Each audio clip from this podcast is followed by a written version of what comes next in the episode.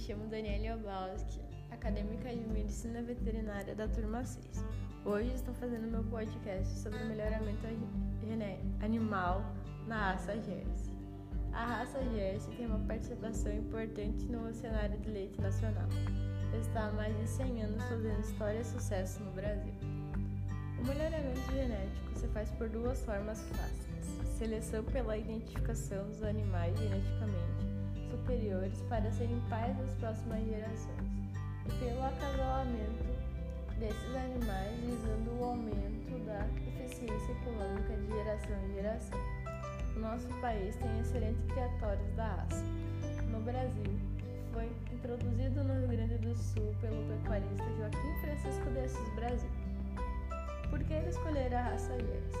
Tem alta precocidade e prolificidade. A novilha tem o primeiro parto mais cedo, com custo menor na primeira lactação, vida produtiva mais longa, tolerância a diversas temperaturas, bom desempenho em sistemas confinados ou pastoreio, qualidade do leite, mais proteína, mais cálcio, mais sólidos não gordurosos. Tem baixa incidência de problemas que está relacionado à sua grande adaptabilidade, com menos doenças. A raça Jersey é extremamente dócil e pode ser manejado tanto por criança quanto por mulheres.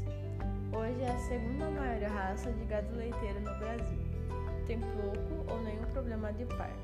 Desde 2010, a CRV Lagoa gera informações genéticas de rebanhos e informações para suporte de criadores na condução de seus trabalhos de melhoramento. O rebanho cria condições superiores para produzir fêmeas mais rentáveis no sistema de produção e abre oportunidades no mercado pela segurança e precisão do potencial genético dos animais comercializados. A raça tem grande longevidade, reduzindo a necessidade de custos de reposição para os rebanhos. Seus cascos pretos e resistentes também tornam